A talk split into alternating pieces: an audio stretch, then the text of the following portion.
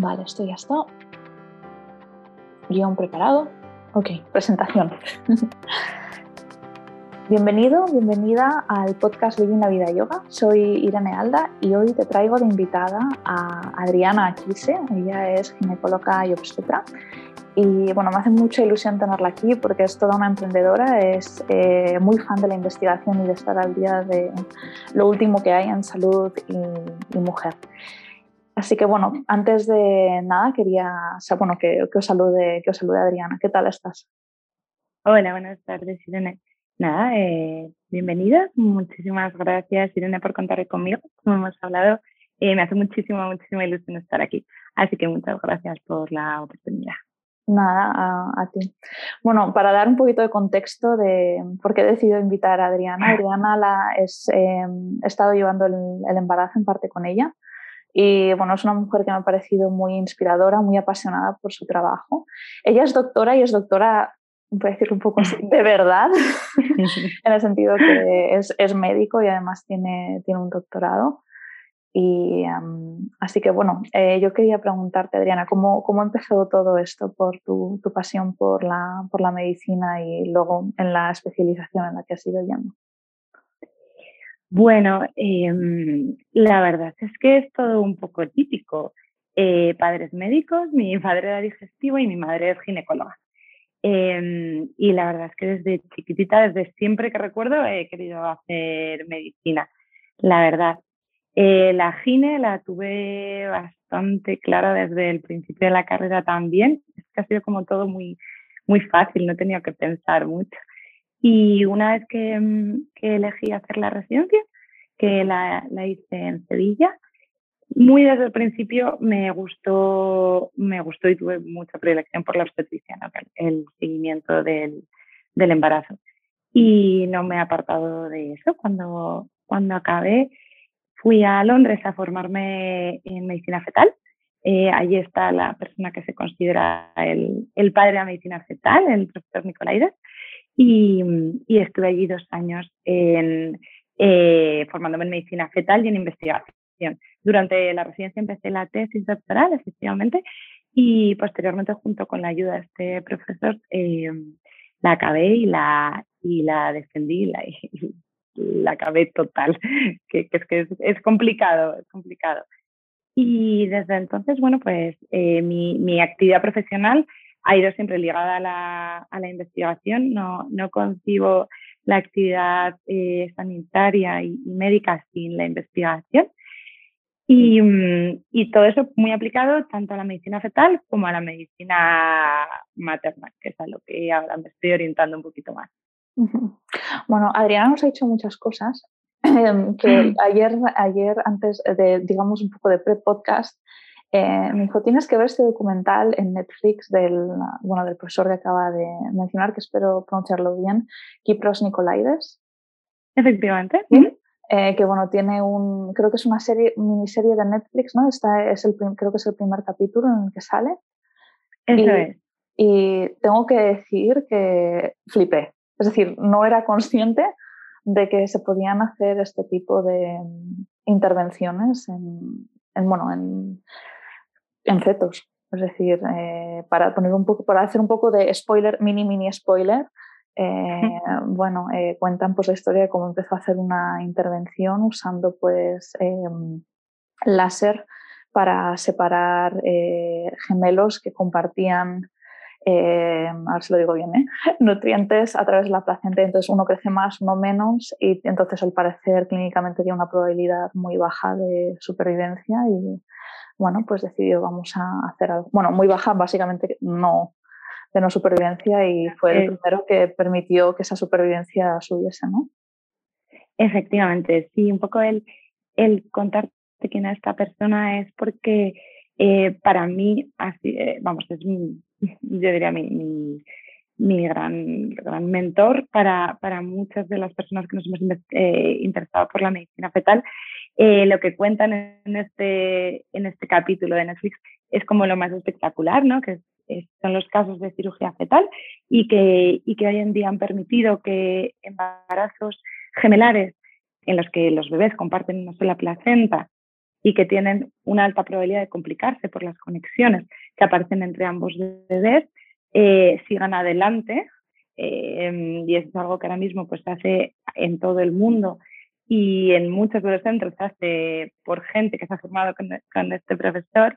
Eh, aunque esto es como lo más espectacular, realmente el profesor Nicolaides lo que ha conseguido es el, el creador, el, el diseñador, por decirlo así, del cribado de, de síndrome de Down, que ahora mismo realizamos mm. a todas las mujeres en el primer trimestre, y es la persona que más recientemente eh, ha descubierto cómo podemos cribar eh, a las mujeres para ver qué mujeres van a tener riesgo de preeclampsia, que es la hipertensión durante el embarazo y que afecta a un porcentaje elevado de la, de la población y conlleva una, una afectación eh, tanto materna como fetal muy importante. Esta persona, pues cuando la gente que queremos formarnos con él, eh, vamos allí, estamos dos, tres años participando en numerosos estudios de investigación y compartiendo con él un poco el día a día. Y es una persona que a sus 60 y muchos años eh, sigue dándolo todo, inspirándonos muchísimo para que queramos continuamente estar actualizados y, y, hacer las cosas bien porque la evidencia dice que hay que hacerlo así, ¿no? Todo pasado por nuestro prisma de, nuestro sentido común y nuestra experiencia profesional, pero siempre basada en la evidencia y intentando hacerlo lo mejor posible. ¿Y, cómo, cómo, llegaste hasta, hasta él? Pues em, la verdad es que yo me fui a rotar allí cuando tú haces la especialidad de ginecología, no, cualquier especialidad, tú tienes ciertos periodos que puedes irte a rotar fuera. Y yo siempre que soy un poco ambiciosa en ese aspecto y es como, ¿quién es la persona que mejor hace esto? Pues allí quiero ir, ¿no? Y un poco por coincidencias de la vida, como mi madre también es gine, en una comida contacta con una persona que ahora mismo pues es, mi compañera y pseudo jefa que está allí rotando y está allí eh, con él pues no te preocupes que yo te consigo su contacto. Y me fui allí a rotar con él un mes. Y, y el profesor es bastante em, eh, inteligente a la hora de recibir a las personas y, y las españolas que vamos a ir a rotar solemos ser eh, bastante resolutivas porque allí va gente de todas partes del mundo, somos unos 100 fellows eh, al año. entonces, bueno, pues le gustó mi currículum, le pareció que, que le cuadraba allí y me invitó a irme allí cuando acabase la, la residencia. Así que yo acabé mi formación, trabajé este verano y me fui a Londres directa. Y entonces, si lo he entendido bien, ¿el doctorado lo hiciste con él? No, eh, yo empecé el doctorado durante la residencia en Sevilla. Lo que pasa es que cuando me fui, tú lo sabes, la tesis doctoral es un mundo y lleva muchísimo trabajo, mucho tiempo. Entonces yo me fui eh, con todo el trabajo de campo hecho, pero con, con todos los resultados para analizar y escribir. Entonces, bueno, pues lo hice un poquito a caballo, estando en Londres, pero con mi tutor de la tesis en Sevilla y luego lo que sí, que cuando yo le presenté mi trabajo al profesor, pues le, le pareció que, que, estaba bien hecho metodológicamente, sobre todo, que es muy importante, y me echó una mano para ayudar a terminar de escribir los resultados y hacer el paper. Wow, estar ahí con, escribiendo la tesis y trabajando en otro sitio, em, yo que solo estaba dedicada a escribir la tesis, no es fácil. Es, es y la verdad es que ya lo recuerdo y tengo como una nebulosa total. Pero mm, al final creo que merece la pena que, y que aprendes un montón, un montón. No solo del tema del que estás escribiendo, ¿no? sino de, yo creo que de aguantes. Una, para mí es una carrera de obstáculos. Entonces es, es perseverancia y es aguante y que al final es tu día a día, toda tu vida. Con lo cual, y bueno, voy a hacer la, enseñanza voy a hacer la típica pregunta que hacen a todos los doctorandos. Eh, ¿cuál, es la, ¿Cuál era el título de la tesis? Mira, el título de la tesis era las lesiones del suelo pélvico asociadas a la instrumentación con forceps. Ah, vale, se, entiende, muy bien, se entiende muy bien. Eh, sí, las, de, física muchas veces no te al menos. sí, esta, esta era... Intentamos acortarla también un poquito. No, no, está, está guay, porque hay veces que oyes algunos que dices perdón Porque hay mucha, jerga ¿no? del, del, campo, a veces metemos en los títulos. Eh, bueno, pues para simplemente dejarlo como referencia, lo del el documental este de Netflix, la verdad es que en castellano no sé cómo se llama, en inglés se llama The Surgeon's Cut, el corte del cirujano, pero no sé exactamente cuál será la traducción en Netflix. Pero vamos, súper em, increíble de, de ver. y, se, y se, me hizo muy corto el capítulo, la verdad. Muy, muy flipante.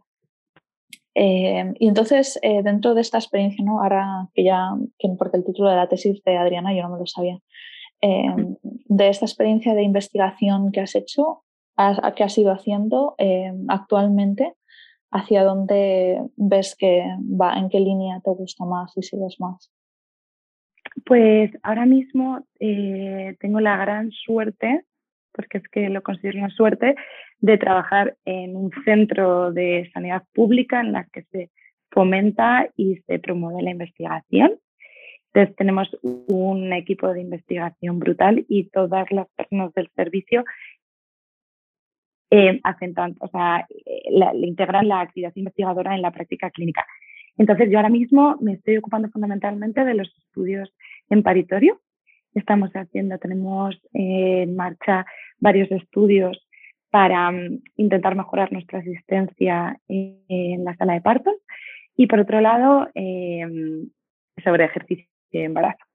Mm. Estamos haciendo un estudio, un randomizado, es la tesis doctoral de, de una combi del hospital de Arancha Martín em, y es precioso porque es un randomizado que estamos haciendo con Inés para intentar objetivizar y demostrar que el entrenamiento durante el embarazo es beneficioso, tanto para la mamá como para el bebé.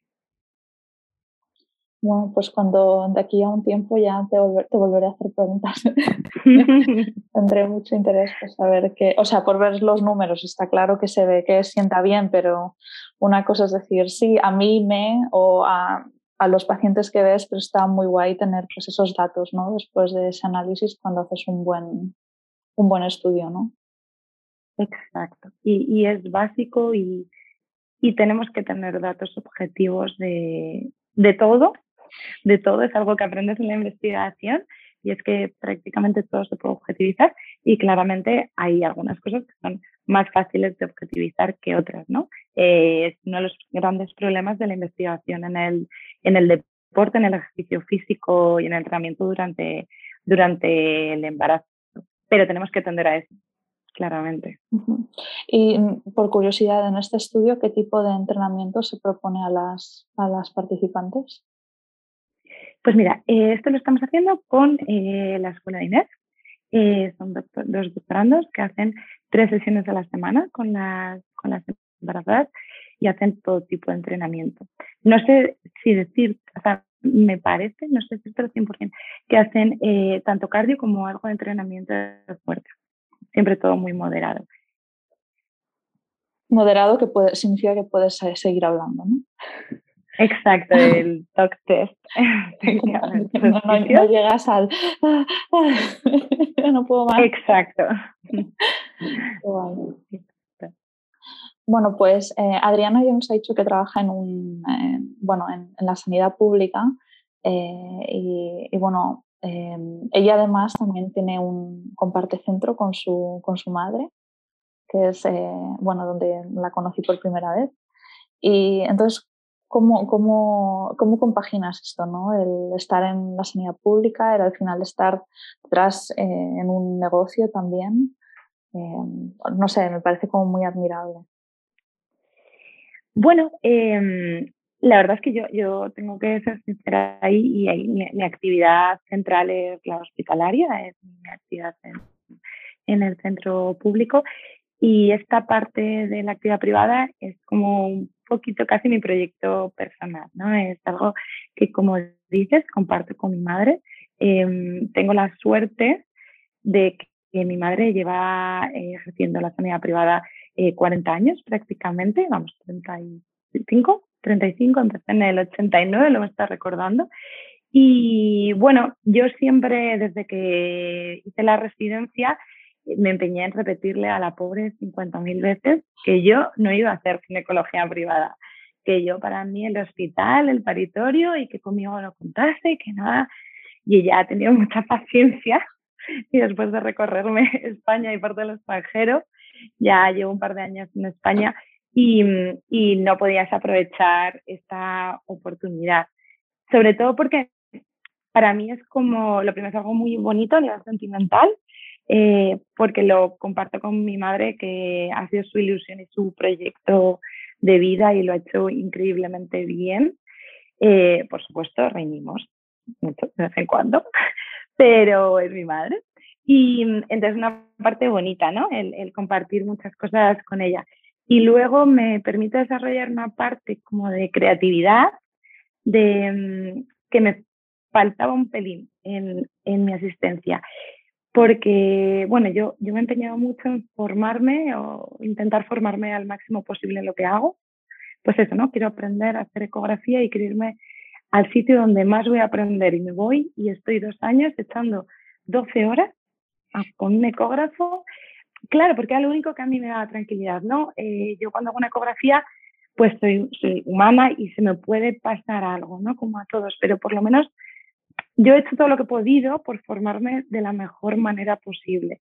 Entonces, ahora que ya he hecho esto y ya tengo como esta formación y tengo mis años de experiencia en la atención al embarazo, ahora quiero hacerlo a mi manera, cuidándolo pues como con mucho mimo, ¿no? Y, dedicándole el tiempo que siempre es fuera de mi actividad asistencial al 100% en, en, la, en la pública, ¿no? Y eso, por supuesto, conlleva que mi pareja está informada de todos los días que no puedo venir eh, a cenar porque eh, no me he puesto a hablar con una paciente y nos vamos a las nueve y media de la noche o un sábado que tengo que contestar emails. Pero reconozco que no me cuesta, no me pesa, no me pesa. Porque, bueno, porque te apasiona al final. Es que es, que, es, que es verdad, es que me gusta mucho lo que hago. Es, es que eso también me parece una suerte me, parece que las personas que nos dedicamos a algo que nos gusta y nos apasiona es muy precioso y, tenemos mucha suerte y hay que aprovecharlo. Mm. Sí, estaba teniendo esta conversación el otro día con una amiga de, es que claro, me decía, Irene, para ti hay veces que es como, es trabajo, pero a la vez es odio. Uy, odio, perdón, ocio. odio no, justo contrario. Entonces como, entonces como que hay una línea o una región ahí gris bastante grande de cosas que haces porque es que te gustan, pero a la vez también es pues parte de ocio, ¿no? Como que al menos yo noto que eso a veces me pasa, ¿no? Como que hay una formación o algo, es como, ah, sí, me formo, pero en el fondo estoy ahí como disfrutando, ¿no? Como una, como una enana. Así que supongo que es una sensación también parecida, ¿no? Totalmente, totalmente. O sea, yo reconozco, a ver, creo que para todo hay etapas y momentos y momentos en los que a lo mejor tienes más carga asistencial y estás más cansada y dices, ahora tengo que hacer este curso este sábado, que pereza, madre mía. Pero la mayoría de veces no es así, sino es, ay, qué guay, fíjate lo que he aprendido en esto, sobre todo cuando ves que además eh, tiene una aplicabilidad fácil en tu día a día y que todo eso va a repercutir en que vas a estar más segura en el asesoramiento que haces, vas a entender mejor a la mujer, vas a, vas a hacer mejor tu trabajo, que al final es algo que es como muy egoísta porque a ti te genera una satisfacción muy grande. Entonces, pues sí, y, yo creo que las personas que nos dedicamos a esto, o te gusta esto y quieres eh, invertir parte de tu tiempo libre en formarte, en desarrollar, en desarrollarte en diferentes líneas, o, no, o no te vas a, o vas a acabar buscando otra actividad profesional porque esto va a llegar a un punto en el que te va a consumir un poco, ¿no? Y antes has dicho la palabra creatividad, de que te sientes mm. como más creativa cuando, en, es decir, el, hecho de poder tener ese espacio en la consulta privada, que puedes ser más creativa. ¿A qué te refieres aquí? Pues, em, por ejemplo, em, a mí me encanta cuando viene una mujer en el primer trimestre, porque, bueno, yo esto lo, digo mucho, ¿no? Que yo mm, actúo de la misma manera en la pública como en la privada, pero en la privada yo gestiono mis tiempos, ¿no? Quiere decir que yo puedo dedicarme, y para mí la primera visita al embarazo es una ventana de oportunidad brutal para hablar de un montón de cosas una mujer que se, eh, está empezando una etapa de su vida completamente diferente a todas las demás por las que ha pasado hasta ese momento. Entonces, hablar de cosas que yo considero importantes, pero que a lo mejor en otra situación no podría tocar porque no tendría tiempo, no tendría los recursos, me encanta, ¿no? Pues hablar de nutrición, hablar de la valoración, que me parece fundamental de lo pélvico, hablar de programas de ejercicio, de nutrición, de relajación, de yoga, de, de cosas que para mí son importantes a nivel profesional y personal, pues eso para mí es, yo hago mi asesoramiento como yo quiero, ¿no? Y, y como yo creo que que es el adecuado. Eso por un lado, por otro, pues, eh, pues la, no sé, cosas como la parte de las redes sociales, ¿no? La página web de, venga, voy a, voy a elaborar este contenido, voy a buscar estas imágenes, voy a tal, las redes sociales, pues no me da mucho de la vida, pero sí que intentar lo que voy haciendo, ir haciéndolo como con, con mucho cuidado y, y mucho mimo. Sí, no sé. Se nota, ¿eh? Los, los posts estos que pusisteis de, me acuerdo unos que eran de, creo que era de la vacuna del COVID, eran muy monos.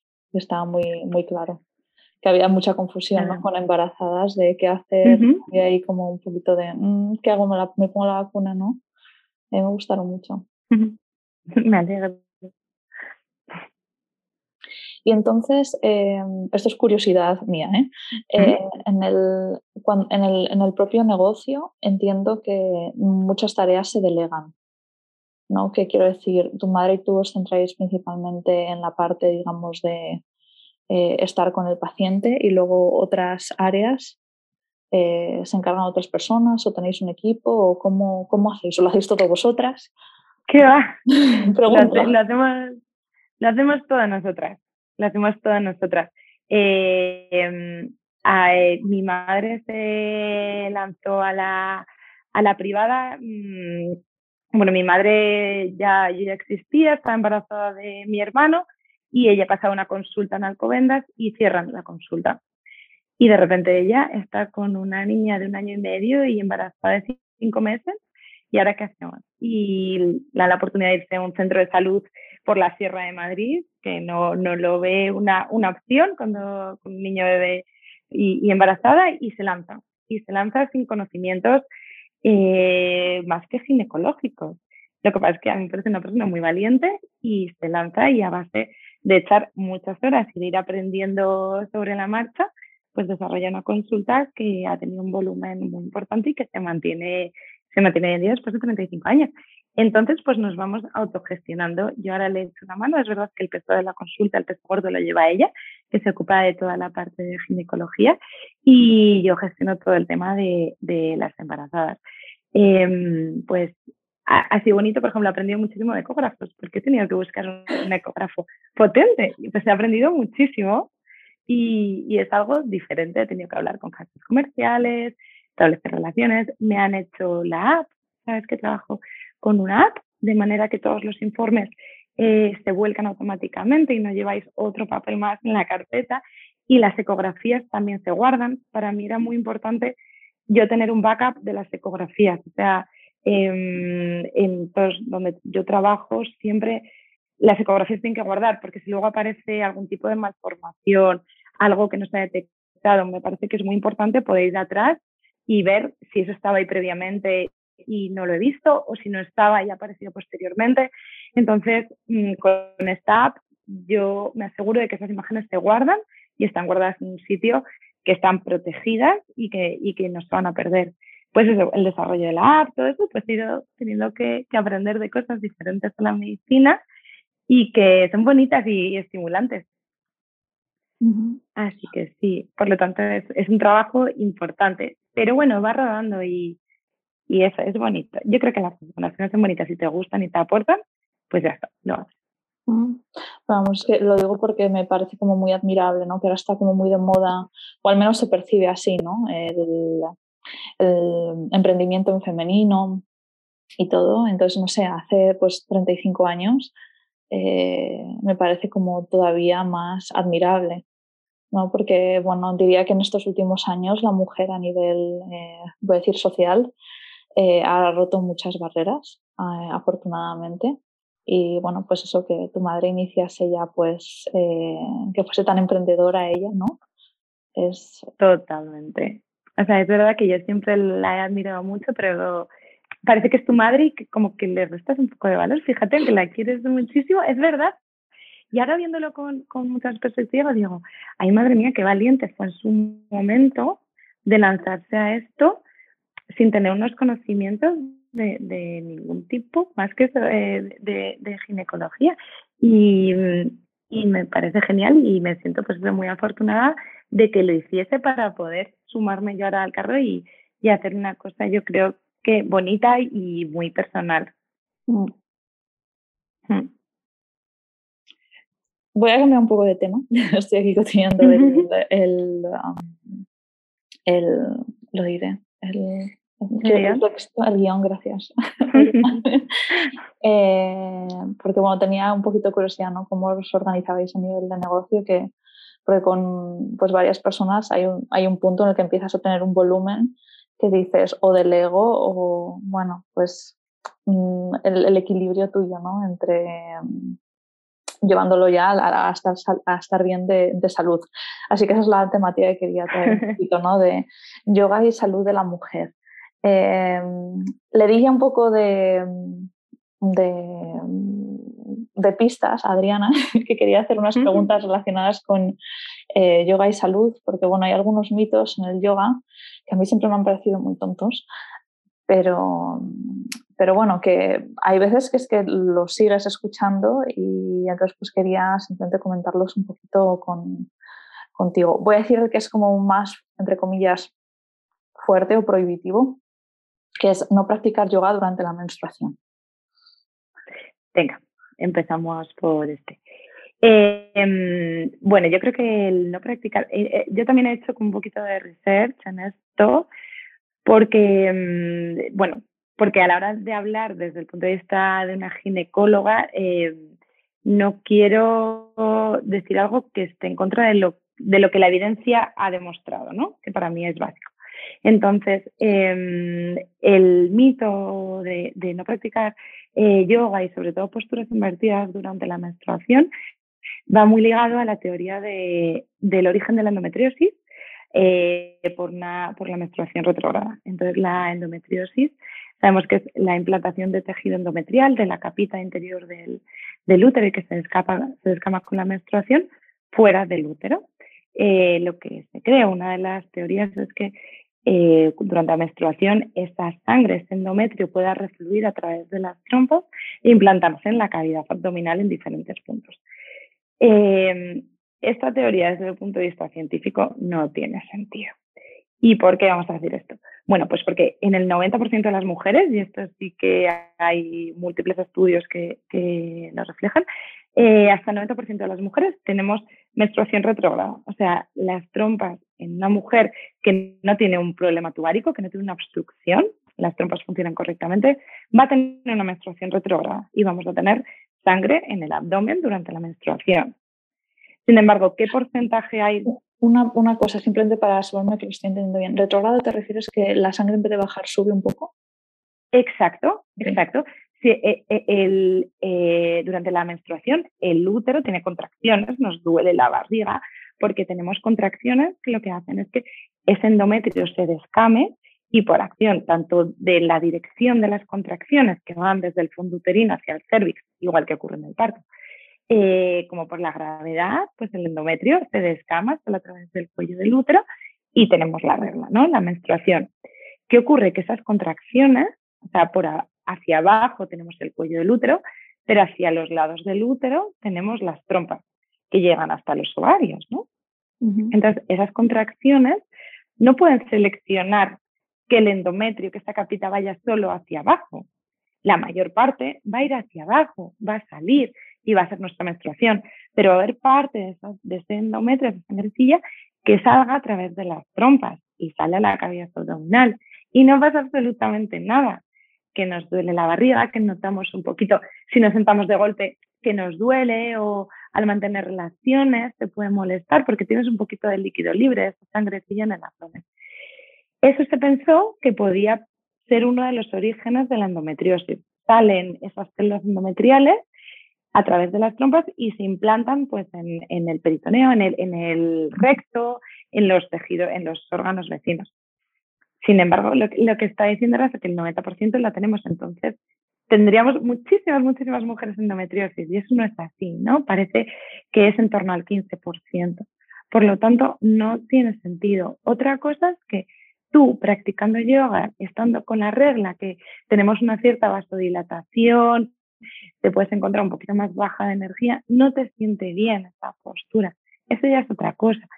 Pero recomendación o contraindicación como tal, yo creo que no tiene ningún sentido.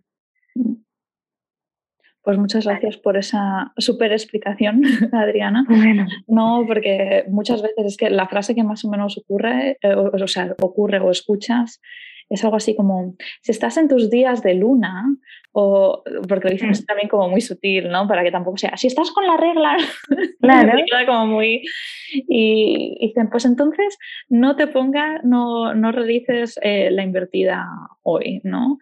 Eh, esto es algo que a, veces escuchas en clase y a mí siempre me da como mucha rabia porque es como, a ver, si estoy cansada, pues no la voy a hacer. Digo, pero igual estoy súper enérgica en mi regla y a ver qué estás al, final. 30 segundos, quiero decir que no es considerable de una hora boca abajo, quiero decir, ¿no? De que... Claro. Y a lo mejor te sientas fenomenal, mm. porque te sientas fenomenal, porque em, hay algo súper importante en nuestro ciclo menstrual, que son los cambios anímicos asociados al estado hormonal, pero que tenemos una herramienta ahí brutal que son las endorfinas y a cada mujer le produce una liberación de endorfinas cosas diferentes. A lo mejor para mí es salir a correr y para ti es hacer una postura invertida y te sientas fenomenal, pues ole. ¿Por qué no? Porque es que eso te va a hacer sentirte emocionalmente mejor y se sabe que la liberación de endorfinas, sobre todo asociada al ejercicio, disminuye nuestra percepción del dolor. Entonces, es que a lo mejor te sientas fenomenal.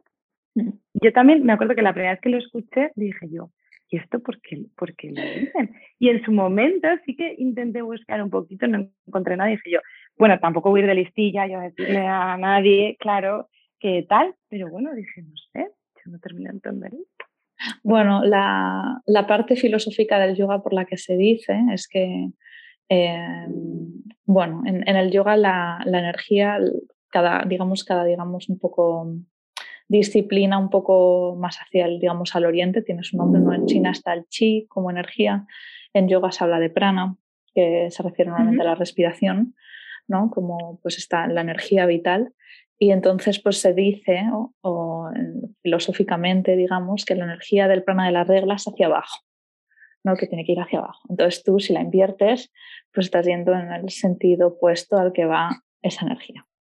Entonces, este aparentemente es el origen que tiene, eh, al menos según lo entiendo yo, igual alguien que eh, le gusta más todo el tema este del prana, porque yo no sé en lo que más me meto en clase generalmente, eh, puede dar una explicación mucho más eh, detallada, pero diría que en esencia es, este es la, el por qué se dice.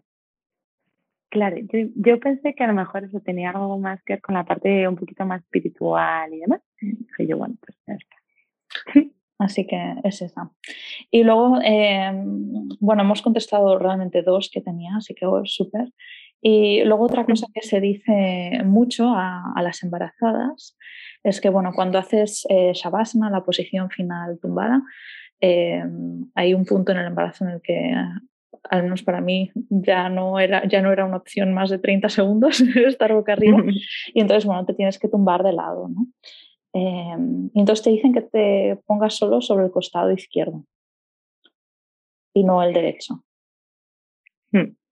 Esto es algo que además hay, me da mucha pena porque hay mujeres que llegan a agobiadísimas hasta la consulta porque dicen, es que me han dicho que solo puedo tomarme del lado izquierdo y es que yo me despierto y de repente me despierto y estoy del lado derecho. Dice, ay, es que estoy, estoy, le estoy provocando algo malo a mi bebé y tal. En absoluto. El no estar en decúbito supino, en la, posición de Savasana, ¿verdad? Que es la que me has comentado, eh, va asociada al síndrome de, compresión de vena cava el útero a medida que crece puede comprimir los vasos que están por detrás del, útero, que son dos vasos muy importantes, la aorta y la cava. La aorta es una arteria de una pared muscular potente que puede hacer un poquito más de, resistencia a ese útero, pero las venas tienen una pared muy, muy flojita, ¿no? Carecen de capa muscular potente. Entonces, si nosotros estamos tumbadas, lo que hacemos es que comprimimos la vena, eh, se comprime la vena cava por, por el útero y lo que evitamos es que el retorno venoso llegue hasta el corazón. Entonces, eso puede dar una situación de presíncope, incluso de síncope, ¿no? Disminuimos el retorno venoso, disminuimos el flujo al final al resto del, del cuerpo. Entonces, por eso es. Ahora, que está del lado izquierdo, bueno, pues porque la vena cava está más del lado derecho, pero no tiene que ser exclusivamente del lado izquierdo. lo importante es que estemos, que evitemos estar en decúbito supino a partir del segundo trimestre, fundamentalmente. Entonces realmente es más que donde estés cómoda tú. Exacto, exacto. y, eh, yo creo que durante el embarazo es muy importante eh, la escucha, ¿no? Que es algo de lo que hablas, me has hablado mucho en tus podcasts, porque mm, es algo muy intuitivo. O sea, el, el, embarazo es un estado fisiológico en el que el cuerpo te va dando muchas pistas de, de lo que sí y lo que a lo mejor no. Entonces, un poco escucharte y una postura que no te va a hacer bien a nivel fisiológico, probablemente no te siente bien y no estés cómoda en esa posición. No todo, ¿no? Pero la mayoría sí. Bueno, pues muchas gracias por eh, desmitificar esta, este mm, statement o frase que también escuchas mucho, ¿no? Porque es que, eh, bueno, es que esta semana he ido a clase y, bueno, todos eh, podéis reclinaros sobre el lado derecho excepto Irene. Y es como, bueno, y si me hubiese apetecido reclinarme sobre el otro lado, digo, ¿qué pasa? ¿Vas, a, ¿vas a venir a moverme? estoy siendo mala, estoy siendo mala. El profe, el, profe, que, escucha, que escucha esto y, y, lo oiga, lo digo con todo el cariño del mundo. Pero es un Pero es que hay muchas cosas, eh, muchos mitos sobre el embarazo que aún, aún hoy en día siguen estando ahí. Es muy difícil eh, tumbarlos, es muy difícil porque igual que este, hay muchos más, lo que hablamos de invertidas en el embarazo, no hacer ejercicio en el primer trimestre. O sea, son cosas y que, y que no están basadas en evidencia científica y que están un poco guiadas por el miedo, yo creo. El miedo, incluso la parte legal, fíjate, de dar una clase. Entonces, da un poco de rabia que, que estén guiadas por esas dos cosas, sobre todo. Sí, esto, bueno, lo, eh, lo, hablé en el podcast con Marina, eh, con alguna embarazada que alguna vez me ha preguntado, de, oye, pero entonces, ¿qué hago? ¿Dejo de hacer mi vida normal en el primer trimestre? Y es como, a ver, a ti te sienta bien, estás a gusto y no te da miedo, porque yo creo que también es mucho ahí la parte mental, ¿no? Si luego, te vas a si luego va a pasar algo y te sientes culpable, como que hay un proceso mental a, también y emocional a cuidar, pero si te sientes muy segura, a ver, por delante... Eh, eh, eh, lo diré, la intuición y nada descabellado, ¿no? No te vas a, no sé, eh, hacer una media maratón en el primer trimestre, ¿no? No sé. Claro. Mm, o algo muy bestia a tu, a tu máximo rendimiento, pues hombre, eso igual no, pero no significa que no hagas cosas que más o menos que haces normalmente y te hacen sentir bien. Exacto, y sobre todo eh, lo que has dicho, el, el, primer trimestre. Yo, como te digo, soy una fan total del primer trimestre. Eh, porque es el momento en el que eh, se va a determinar em, eh, cómo se desarrolla el embarazo, ¿no? O sea, es el momento en el que se desarrolla la placenta, que es el eje básico del, del, embarazo y un poquito la que va a determinar que aparezcan o no ciertos riesgos más adelante. Y, y, y es muy importante que, que, el primer trimestre lo cuidemos. Y cuidarlo significa eh, eh, hacer ejercicio, porque el sedentarismo es, sabemos que tiene efectos muy nocivos sobre cómo se forma la placenta y cómo se va a desarrollar el bebé. Mientras que el ejercicio y el, el entrenamiento regular y moderado, como hemos dicho, ha demostrado que tiene unos efectos beneficiosos brutales. Entonces me da mucha rabia estas embarazadas que llegan ya en semana 13, 14 y que a lo mejor estaban acostumbradas a su rutina deportiva que les sentaba fenomenal y me pregunta, pero entonces ya puedo hacer ejercicio y yo, como que ya, claro que sí, claro que sí, ¿sabes? Entonces, pues eso me parece, y creo que cada vez hay más en redes sociales y hay más gente profesional informada. Por un lado, obstetras, que muchas veces eh, yo nos culpo un poquito de, esto, eh, pero tanto obstetras como fisios, eh, entrenadores que tengan el background que tengan, pero que se han especializado en entrenamiento en, en mujer y en embarazo, que hablan de lo importante que es tener una vida activa y un entrenamiento de manera regular durante el embarazo. Entonces me parece que ahí tenemos mucho trabajo que hacer y, estamos en ello total. Bueno, pues espero que esto también sea un granito de arena más a quien esté escuchando, si, tiene algo, si está ella o tiene alguna amiga y que le dé cosita el primer trimestre moverse. Nada crazy, pero lo que ha dicho Adriana, ¿no? Con moderación y mimo y... Uh... Sobre sobre todo que quitemos miedos de, este primer trimestre, que, que es verdad que hay los abortos son fundamentalmente en el, primer, en el primer trimestre, pero que es que hasta uno de cada cinco embarazos que empiezan van a ser un aborto, sin ánimo de asustar a nadie, pero es algo que también creo que tenemos que normalizar y, hablar para que luego no sea un shock para muchas mujeres y que de, de esos, entre un 60 y un 70% son por alteraciones cromosómicas. Y el resto, la mayor parte, son por alteraciones inmunológicas, eh, procesos metabólicos, que, no, no tienen absolutamente nada que ver con lo que tú puedas hacer. Y el entrenamiento solo puede mejorar eso, porque va a mejorar el estado inflamatorio. Sabemos que eh, los abortos que se producen por causas metabólicas, tipo diabetes, eh, hipertensas, tratamientos de reproducción asistida, eh, suelen ser mujeres que tienen un estado proinflamatorio. Bueno, pues el entrenamiento tiene un efecto antioxidante y antiinflamatorio. Va a mejorar la vasodilatación, o sea, la perfusión del útero, que va a hacer que la placenta que se forme se forme mucho mejor.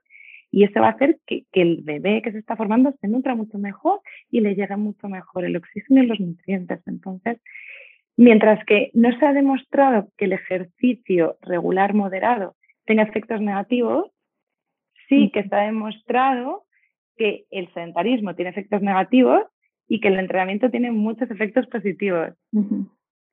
Entonces yo creo que todo esto en el primer trimestre es básico que lo sepamos y que, y que se lo comentemos a todas las embarazadas del primer trimestre que nos encontremos por el mundo. Sí, sí.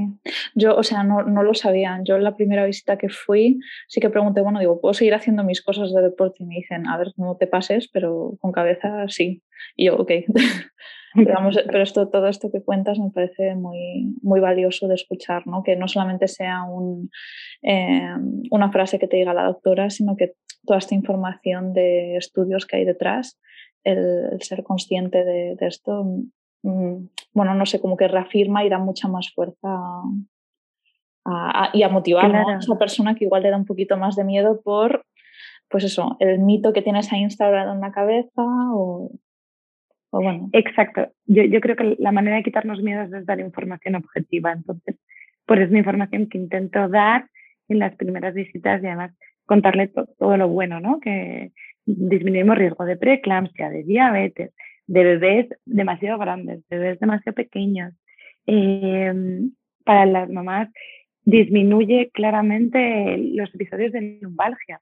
El dolor lumbar en la embarazada es eh, la complicación, se ha escrito como la complicación más frecuente, como si, si, la contemplamos como una, como una complicación, ¿no? Dolencia, ¿no? Em, Podríamos decir, ¿no? La dolencia. Claro, la dolencia, eso es.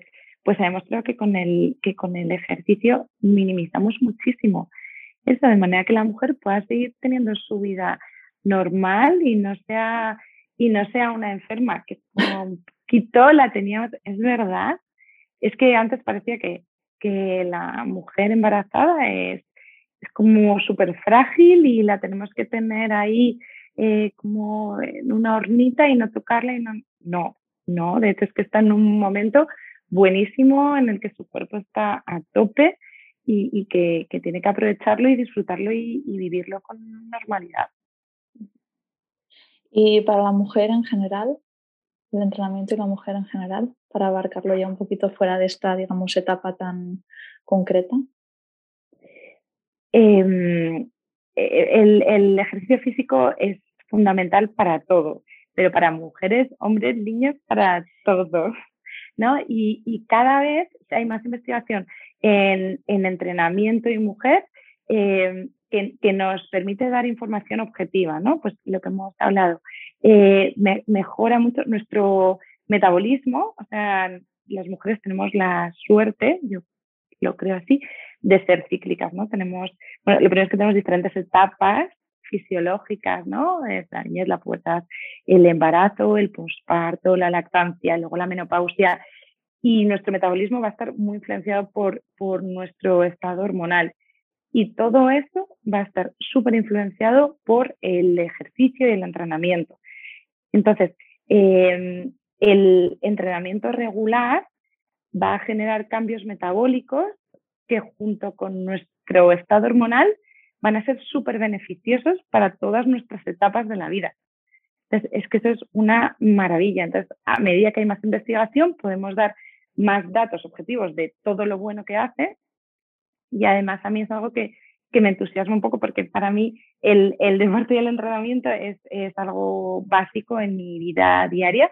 Creo que, pues eso, desde pequeñita mis padres han hecho un esfuerzo grande porque siempre hemos hecho mucho deporte y es algo que yo, yo no concibo una semana sin, sin hacer nada de, de, entrenamiento. Ahora no entreno igual eh, el día que estoy ovulando que el que estoy con la regla, que el que estoy, mm, que el que estaré eh, cuando esté embarazado o posparto, ¿no? Entonces, creo que tenemos que intentar adaptar eh, este ejercicio para intentar optimizar el beneficio que nos puede ir dando en las diferentes etapas de, de nuestra vida.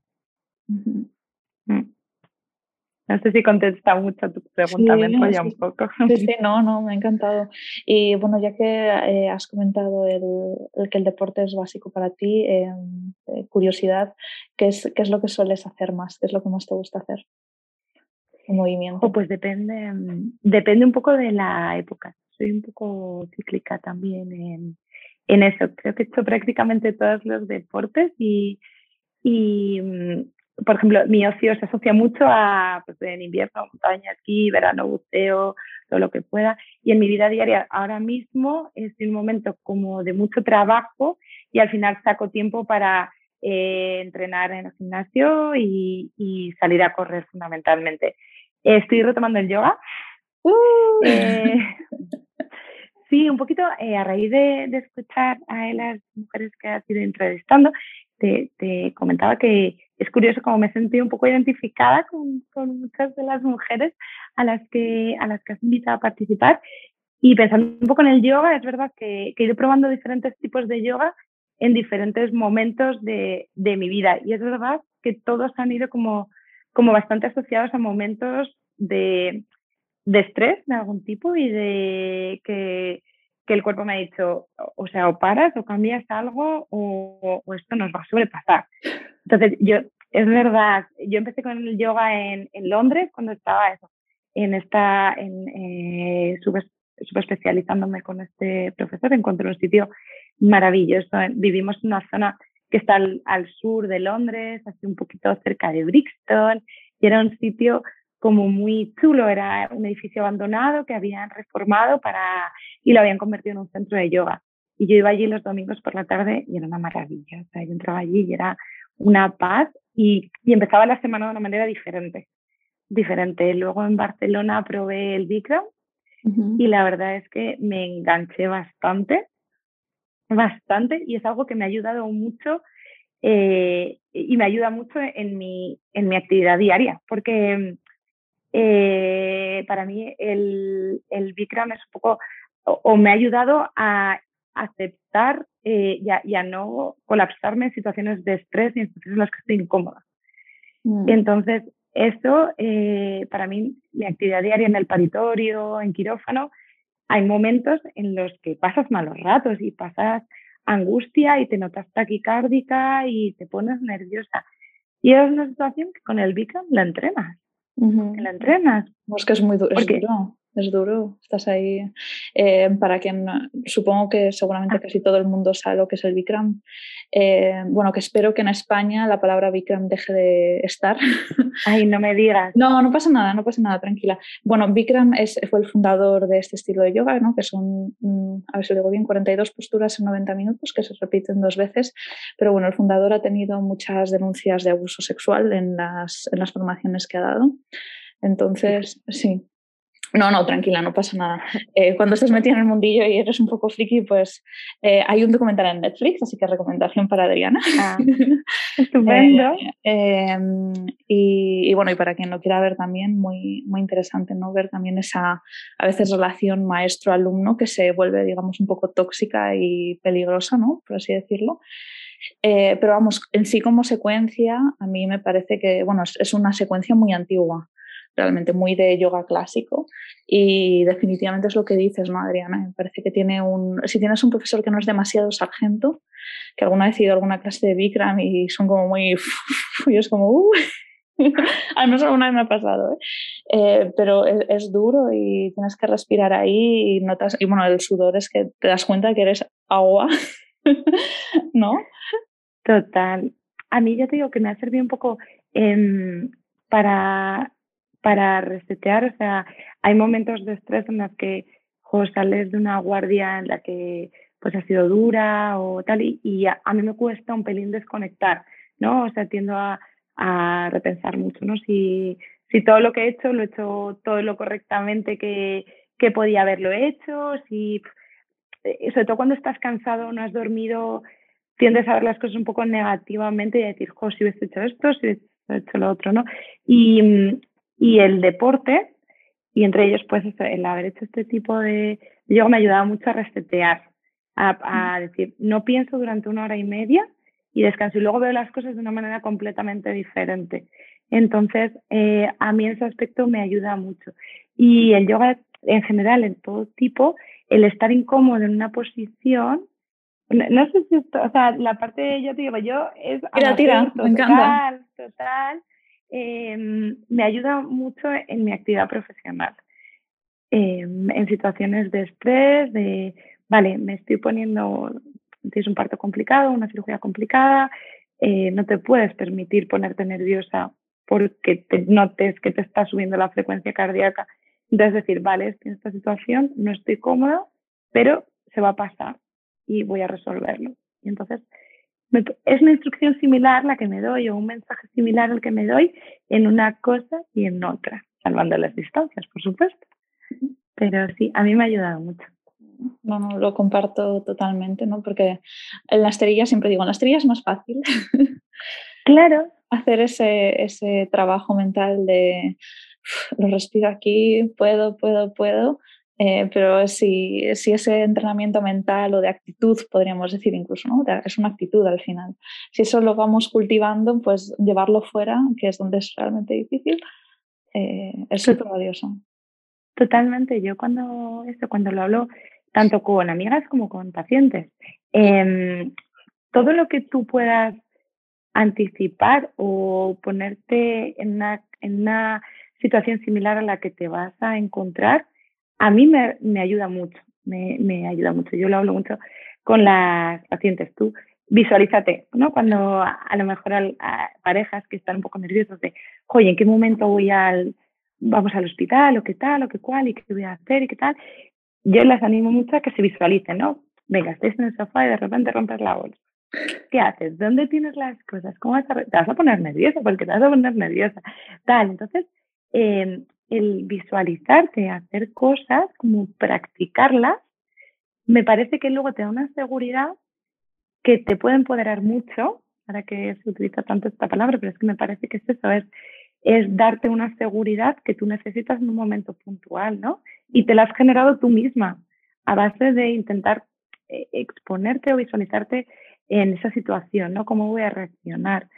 A mí esto me, me es muy útil, por eso también el deporte en, el embarazo me parece, me parece básico porque el parto es una maratón, o sea, eh, es brutal y, va a llegar un punto en el que probablemente estés cansada y digas, ay, si es que no puedo más.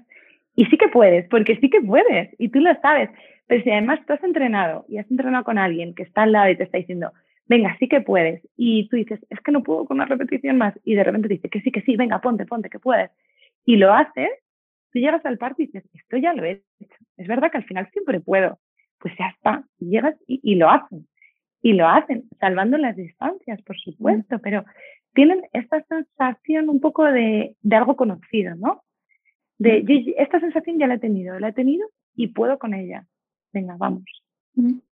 Sí, ¿no? la sensación de física, mental, de decir, me limito aquí, pero el hecho de tener a alguien que cree en mí, al final eso soy capaz de llevarlo hacia mí misma y me lo creo para aquello que me esté enfrentando en ese momento. Pues pueda ser un parto, pueda ser un examen, pueda ser unas oposiciones, pueda ser el proyecto que cada una esté desarrollando, ¿no?